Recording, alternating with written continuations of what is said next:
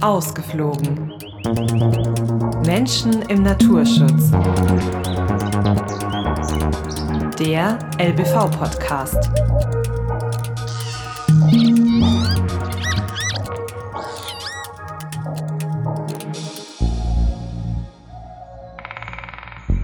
Herzlich willkommen zu Ausgeflogen, der LBV-Podcast.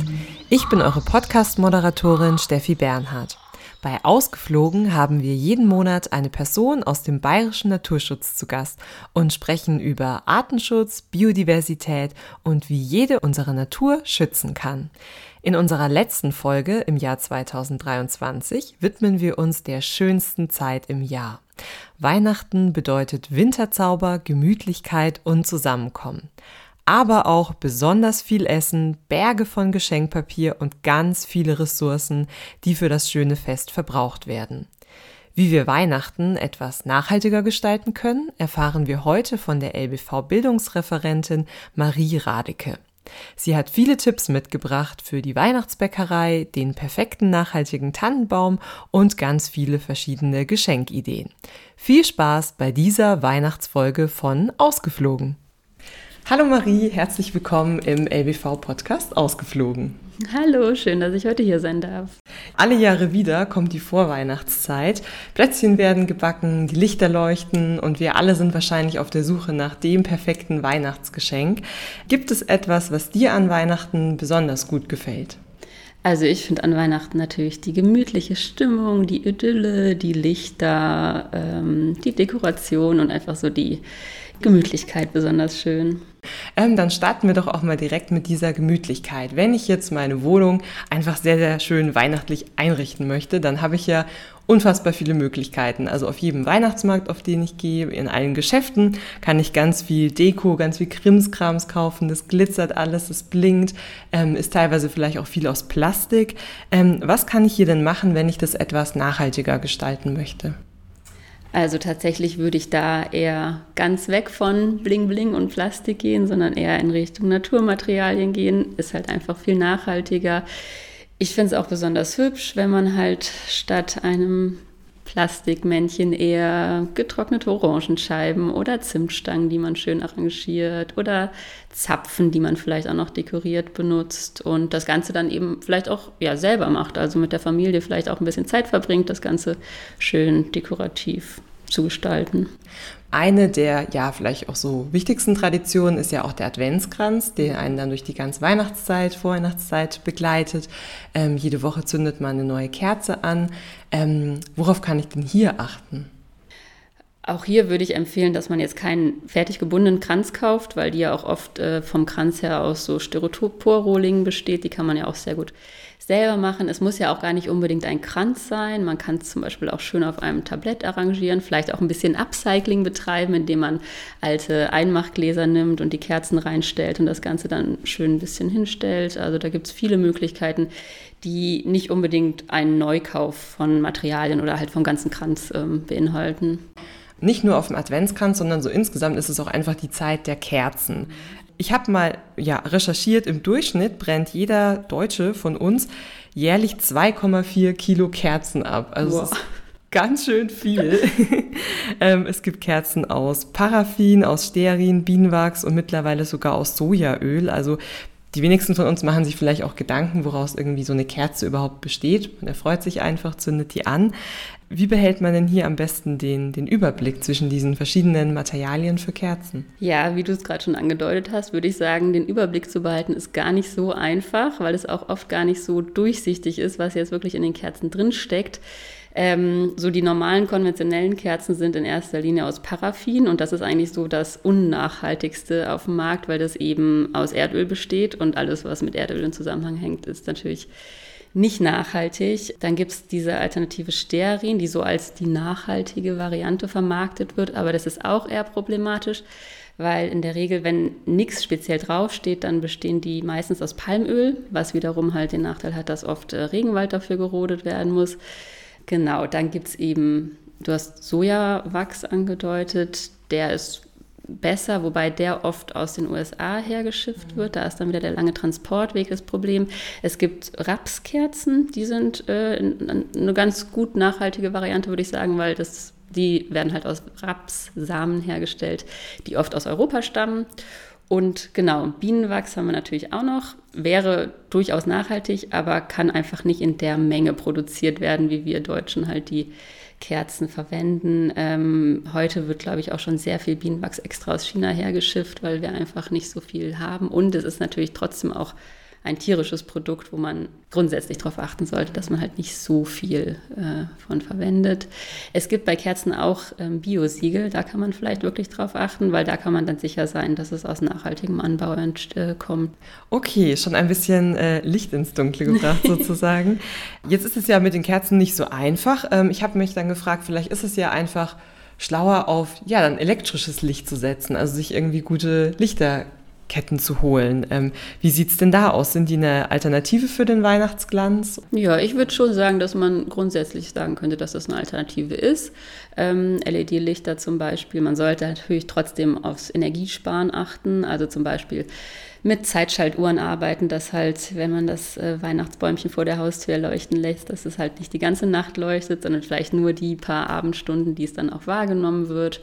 Und ähm, was man in dem Zusammenhang aber definitiv auch beachten sollte, ist so das Thema Lichtverschmutzung, weil gerade Insekten ähm, haben ja wirklich große Probleme und sind sehr leicht irritiert von den ganzen künstlichen Lichtern, die natürlich vor allem zur Weihnachtszeit überall ähm, erleuchten. Und da wäre vielleicht noch ein ganz guter Tipp, dass man eher auf warmes Licht achtet. Also die Lichttemperatur ist dann eine ganz wichtige ähm, Sache, weil Insekten von kaltem Licht mehr angezogen werden als halt von so warmem Licht. Und sonst genau, einfach sparsam trotzdem umgehen. Aber ich würde sagen, auf den Lichterglanz müssen wir jetzt nicht komplett verzichten. Unsere Wohnung ist jetzt mit Deko aus Naturmaterialien ausgestattet und wir haben quasi energiesparende Beleuchtung aufgehängt. Jetzt würde ich mit dir mal in die Weihnachtsbäckerei schauen, weil das ist eigentlich eh, finde ich, mit das Beste an Weihnachten, wenn man dann Butterplätzchen, Zimtsterne, Vanillekipferl einfach da genießen kann. Ähm, was sind denn so deine Tipps für nachhaltige Backzutaten? Was kann ich da so ja, beachten beim Kauf? Also grundsätzlich ist es natürlich super, wenn man darauf achtet, dass es halt Zutaten ähm, mit Biolo in biologischer Qualität sind und am besten auch noch regional. Das ist bei vielen Zutaten heutzutage, finde ich jetzt sehr einfach. Also so gerade bei Mehl, bei Milch, bei Sahne, bei Eiern kann man ja auch im Supermarkt äh, sehr viel in Bioqualität finden. Dann gibt es natürlich Zutaten, wo es ein bisschen schwieriger ist, ähm, wie jetzt ja, Schokolade oder Gewürze. Die kriegt man durchaus in Bioqualität, aber natürlich nicht regional. Da würde ich sagen, dass es sehr wichtig ist, darauf zu achten, dass sie aus fairem Handel sind. Genau, und vielleicht kann man noch so als Tipp geben, dass man viele Sachen auch ja selber machen kann. Also man muss nicht unbedingt die kleinen verpackten Päckchen Vanillezucker kaufen, sondern kann eben den Vanillezucker auch selber herstellen, indem man halt eine Vanilleschote äh, in Zucker liegt. Oder was ich auch ganz spannend finde, ist, dass man so Orangat und Zitronat auch super gut aus mhm. ähm, Zitronenschalen oder Orangenschalen selber ganz einfach herstellen kann. So, die fallen ja oft eher als Reste an, wenn man sich den Orangensaft auspresst oder so.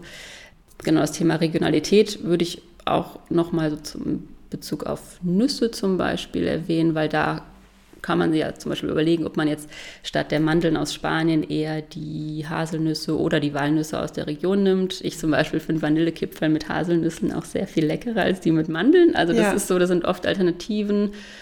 Und genau, vielleicht schaut man auch noch ein bisschen, ob man mal eine vegane Variante ausprobieren möchte, dass man nicht so viele tierische Produkte verwendet. Also man kann ja Eier zum Beispiel sehr gut ersetzen durch ja, Apfelmus oder Leinsamen oder eben solche fertigen Eiersatzprodukte oder eben pflanzliche Milch verwendet. Also das ja, wenn man da sehr nachhaltig unterwegs sein möchte, glaube ich, ja. kann man da schon einiges machen. Ja, ist eine ganze Menge. Besonders schön fand ich das Beispiel mit dem Vanillezucker, weil mich regt es immer ein bisschen auf, wenn man dann diese vielen kleinen Tütchen einfach mhm. hat, weil da, ähm, klar, es ist Papier, aber trotzdem fällt ja irgendwie Müll an. Ähm, und dann irgendwie mir so ein, so ein schönes Glas zu machen, mit dann einfach Zucker reinfüllen, so eine Vanilleschote da reinstecken, ähm, das sieht ja auch dann irgendwie viel schöner aus, als wenn man diese tausend Tütchen hat und die dann immer aufreißt, vielleicht nicht alles verbraucht, dann mhm. schmeißt man das halbe Tütchen weg. Ist dann ja auch irgendwie schade. Ähm, du hast jetzt eben auch den fairen Handel erwähnt. Es gibt ja auch äh, Fairtrade-Siegel oder allgemein einfach diese, ja, diese Hersteller, die da auf Fairtrade setzen. Ähm, was machen die denn anders als jetzt vielleicht konventionelle Hersteller von, von Lebensmitteln und Backzutaten? Ähm, beim fairen Handel ist es so, dass halt sehr darauf geachtet wird, dass die kleinen Bauern vor Ort, äh, die halt die Produkte anbauen, ähm, ja, fairer behandelt werden. Also dass sie fairere Löhne haben, dass sie eine finanzielle Absicherung haben und dass sie halt auch unter menschenwürdigeren Bedingungen arbeiten, als es halt leider oft im konventionellen Bereich der Fall ist. Und das ist eben bei zum Beispiel Schokolade ein ganz großes Thema. Gerade beim Backen von Weihnachtsplätzchen habe ich ja auch sehr, sehr lange den Backofen an. Also ne, wenn man dann immer so ein Blech nach dem anderen nachschiebt, gerade wenn man Butterplätzchen dann ausrollt und aussticht. Ähm, ich habe mich auch da irgendwie gefragt, gibt es da Möglichkeiten, das energiesparender zu machen? Oder wie kann ich da am besten vorgehen, dass nicht, nicht so lange der Backofen läuft, nicht so viel mhm. Energie verbraucht wird? Also bei Plätzchenbacken sagt man, dass das Vorheizen vom Ofen absolut überflüssig ist. Das muss man wirklich nicht machen. Und klar, dann versucht man natürlich möglichst äh, gut getimt die Bleche einzuschieben. Und ähm, was ich noch einen ganz schönen Tipp finde, ist, dass man vielleicht dann hinterher, wenn der Ofen dann aus ist, kann man halt die Schokolade, mit der man dann die Plätzchen verzieren will, dort drin schmelzen, sodass dann auch noch die Restwärme genutzt wird. Mhm. Genau. Stimmt, ja. das ist gut.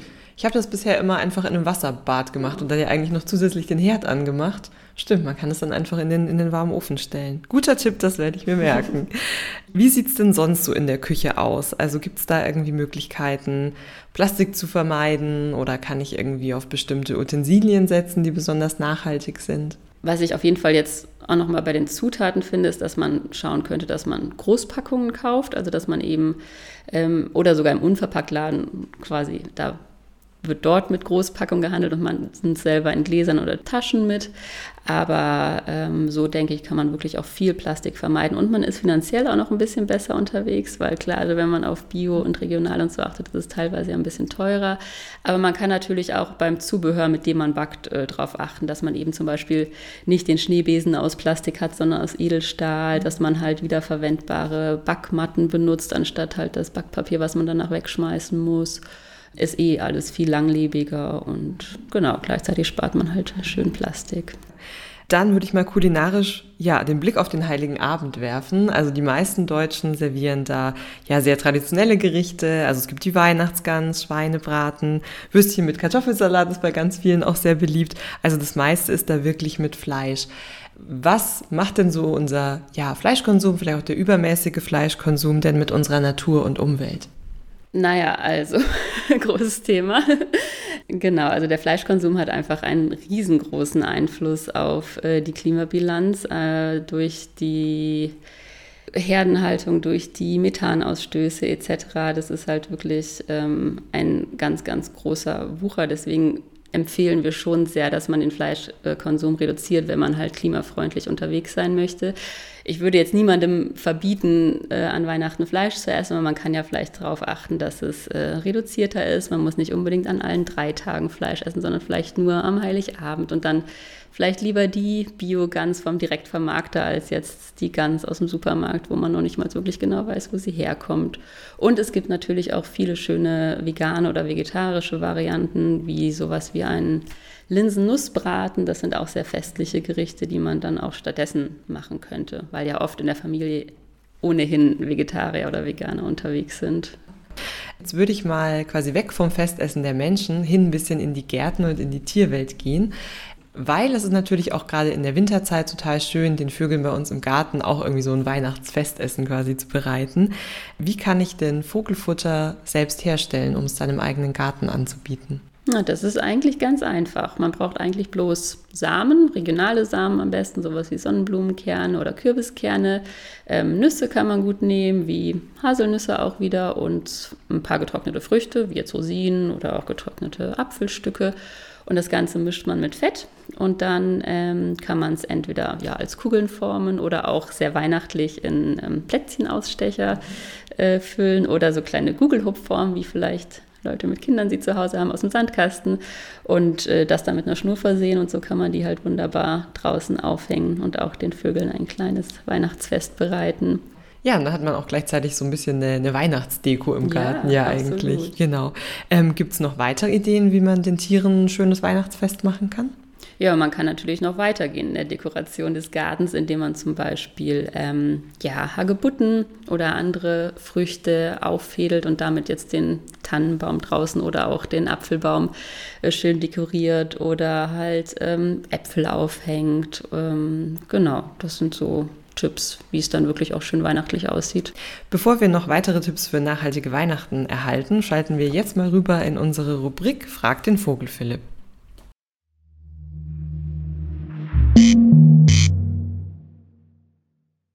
In jeder Folge beantwortet der LBV-Vogelexperte Philipp Herrmann eure Fragen rund um die faszinierende Welt der Vögel. Heute habe ich eine winterliche Frage mit im Gepäck und zwar, warum frieren Enten im Winter denn nicht am Eis des See fest? Jeder kennt vielleicht das Bild, wenn die Enten anfliegen und auf dem Wasser landen. Sie strecken ihre Füße nach vorne, es macht ein Sch und sie landen dann sanft auf dem Wasser. Im Winter funktioniert das nicht so gut, da sieht es etwas lustig aus, weil sie dann natürlich auf dem Eis lustig hin und her rutschen. Wenn sie es geschafft haben, auf dem Eis zu landen, können sie da stundenlang hin und her watscheln. Oft stehen sie dann auf einem Fuß und verstecken dem anderen im Gefieder. Aber die Frage, warum sie nicht festfrieren, kann recht einfach beantwortet werden. Sie haben ein sehr dichtes Netz an Venen und Arterien in den Füßen, also haben sehr gut durchblutete Füße.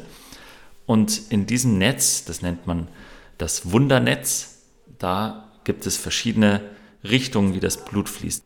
Es kommt mit etwa 40 Grad aus dem Körper raus, fließt an den ganzen anderen Blutgefäßen vorbei, die schon etwas abgekühlt sind und beim Vorbeifließen wärmt es die äußeren wieder auf und das fließende Blut kühlt sich ab.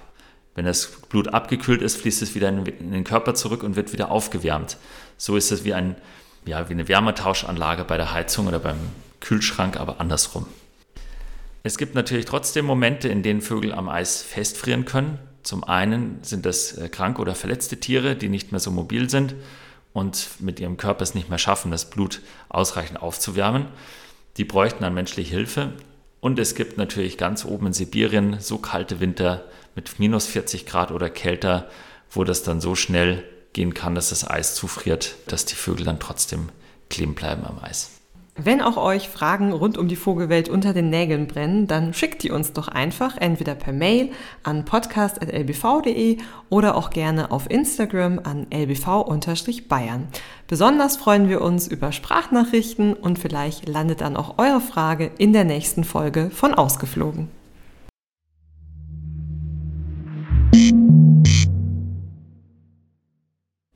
Der heilige Abend rückt immer näher. Ähm, dafür, ja, lieben die Menschen ja eigentlich auch den perfekten Weihnachtsbaum, den man sich dann in die eigene Stube stellt.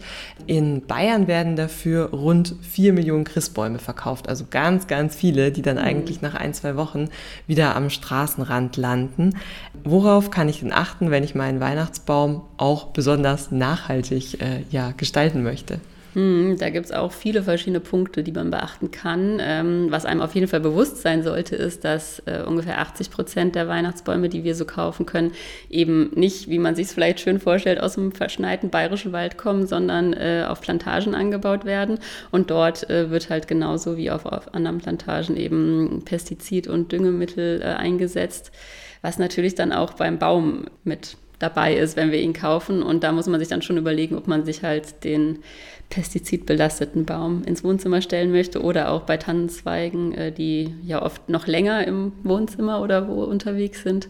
Das heißt, wenn man dort nachhaltiger unterwegs sein möchte, kann man entweder darauf achten, dass es halt ähm, ja, Tannenbäume aus nachhaltigem Anbau sind. Also das gibt es durchaus auch. Es gibt auch ein Biosiegel für Weihnachtsbäume.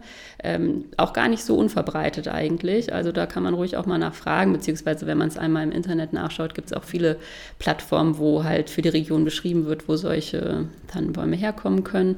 Oder man schaut, ob man halt wirklich regional von Durchforstungsmaßnahmen ähm, Bäume bekommen kann, die halt ohnehin geschlagen werden müssen im Baum, im Wald, weil sie halt zum Beispiel unter Hochspannungsleitung stehen oder so. Und natürlich eher auf die regionalen Arten achtet, also so, also Fichten oder Weißtannen und nicht unbedingt die Nordmantanne, genau. Wenn es denn dann unbedingt ein Weihnachtsbaum fürs eigene Wohnzimmer sein soll. Man kann sich ja auch andere Sachen überlegen. Was wären denn so andere Sachen? Was wären da so Alternativen? Ja, man kann ähm, sich ja zum einen mal überlegen, wie es eigentlich in der eigenen Familie aussieht. Äh, oft ist man ja nicht unbedingt die ganze Weihnachtszeit im eigenen Haus, sondern vielleicht reicht dann auch ein Baum an dem Ort, wo man halt den Heiligabend verbringt. Wenn man nicht weit voneinander entfernt wohnt, kann man den Baum ja vielleicht auch einfach mitnehmen. Geht ja auch. Oder es gibt auch so ganz nette Initiativen, dass man sich Weihnachtsbäume zum Beispiel mieten kann, dass man den jedes Jahr wieder mietet. Ähm, oder dann gibt es ja noch die Sache mit dem Weihnachtsbaum im Topf, wo man quasi versuchen kann, ihn dann im eigenen Garten ähm, übers Jahr zu bringen, um ihn dann Weihnachten wieder reinzustellen. Das kann funktionieren, ist ein bisschen schwieriger. Ähm, ich glaube, was wichtig dabei zu beachten ist, ist, dass man halt ähm, den einen Baum kauft, der im Topf großgezogen worden ist. Also ich habe es jetzt selber noch nicht ausprobiert, aber ich habe mir sagen lassen, dass die Bäume, die halt, kann man sich auch gut vorstellen, halt äh, normal wachsen dürfen und dann geschlagen werden und in einen Topf gepresst werden, dass die halt keine guten Überlebenschancen haben. Aber die im Topf gezogenen, das kann man sich durchaus mal überlegen. Die ja. müssen sich dann quasi nur noch wieder nach draußen gewöhnen sozusagen genau. und nicht, ja, ja, das macht irgendwie Sinn.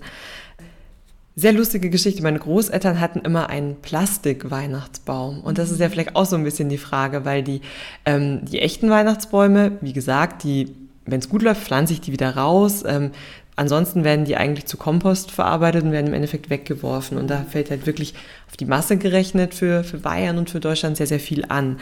Wie fällt denn aber diese Ökobilanz von den Plastik-Weihnachtsbäumen aus? Also meine, meine Großeltern, die hatten die halt jahrelang und äh, da kam dann immer wieder schön auf den Dachboden.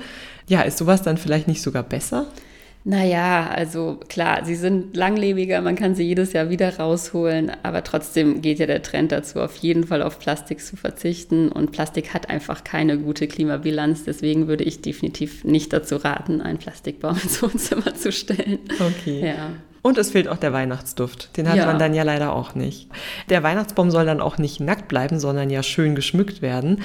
Da gibt es ja auch unterschiedliche Tendenzen. Also Lametta zum Beispiel ist ja auch ziemlich verschrien und wird jetzt auch, glaube ich, gar nicht mehr hergestellt, weil es auch nicht mehr so beliebt ist. Ähm, aber was gibt es denn da vielleicht auch für Möglichkeiten, das irgendwie eher mit anderen Dekosachen zu mhm. gestalten, zu schmücken? Ja, da würde ich ähnliche Sachen empfehlen wie so allgemein bei der Weihnachtsdeko vorhin. Also auch da finde ich einfach Naturmaterialien super schön am Baum und halt natürlich auf jeden Fall nachhaltig. Orangenscheiben oder selbstgemachte Strohsterne oder auch ähm, Salzteiganhänger, die man vielleicht mit den eigenen Kindern herstellt und anmalt, ist ja auch hübsch. Oder auch, was ich ganz nett finde, essbare Weihnachtsanhänger. Man kann ja auch die Schokokringel, natürlich aus fairem Handel, äh, an dem Baum hängen und äh, nach Weihnachten aufessen. ähm, genau, oder halt natürlich auf jeden Fall nicht jedes Jahr neuen Weihnachtsbaumschmuck kaufen, sondern ähm, vielleicht kann man sich ja eine Tradition aneignen, dass man jedes Jahr eine neue Kugel in der Familie aussucht. Vielleicht darf jedes Jahr jemand anders eine Kugel aussuchen und so hat man dann über die Jahre und Generationen eine schöne Sammlung. Also auf jeden Fall auf Langlebigkeit und eher Naturmaterialien achten. Unter dem Weihnachtsbaum liegen dann auch irgendwann die Geschenke für die Liebsten. Was ist denn für dich so das Schöne am Schenken? Naja, das Schöne am Schenken finde ich zum einen natürlich, dass man sich vorher Gedanken macht über die Person, die man beschenken möchte und natürlich die Freude, hoffentlich Freude bei dem Beschenkten, ähm, die man damit auswirken kann. Laut dem Marktforschungsinstitut GfK ähm, liegt das Budget für Geschenke bei uns Deutschen, das war im letzten Jahr 2022, bei circa 300 Euro pro Person. Also mhm. schon sehr, sehr viel, was man da für seine Liebsten ausgibt. Besonders Kinder bekommen ja auch immer viele Sachen und da möchte man natürlich auch was Schönes schenken.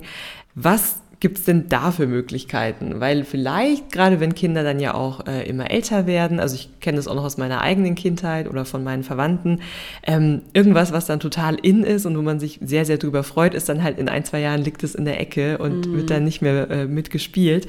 Ähm, was gibt es denn für Möglichkeiten für nachhaltige Kindergeschenke?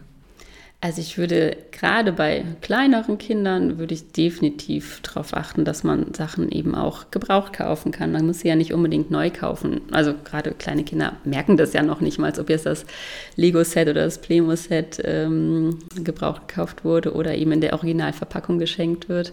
Und auch ähm, Puzzle, Spiele, Bücher. Also das wäre definitiv mein Tipp, was das angeht. Und nicht nur für Kinder, natürlich auch für Erwachsene. Ich finde, man muss irgendwie von diesem eventuellen Gedanken, dass Gebrauch gleich irgendwie minderwertiger ist, wegkommen, weil das ist einfach ja nicht der Fall und es ist halt super nachhaltig, wenn die Sachen halt in einer anderen Familie weiterverwendet werden können.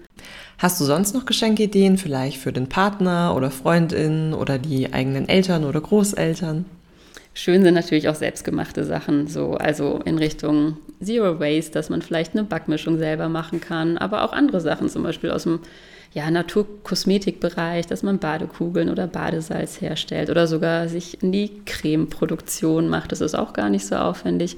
Oder Räucherstäbchen, da gibt es wirklich viele Sachen, die man selber machen kann. Und also ich habe die Erfahrung gemacht, dass sich einfach über selbstgemachte Sachen auch ganz besonders gefreut wird. Jetzt hast du gerade schon äh, Zero Waste erwähnt. Vielleicht müsstest du diesen Begriff noch kurz erklären, was dahinter steckt oder was das quasi bezeichnet. Na, das bedeutet, dass man die Sachen halt eher selber macht, dass halt kein Müll entsteht, dass die Produktion nachhaltiger ist, ähm, dass man eben darauf achtet, dass ja kein Müll anfällt oder weniger Müll, sagen wir mal so. Ich mag ja besonders gerne beim äh, beschenkt werden eigentlich diese Spannung, wenn man es dann auspacken darf. Also wenn man quasi schon sieht, das ist irgendwie ein ganz schönes Geschenkpapier mit einer äh, großen Schleife außenrum. Doch leider landet dieses Geschenkpapier dann einfach ein paar Minuten später auch wieder im Müll. Ähnlich wie vieles an Weihnachten.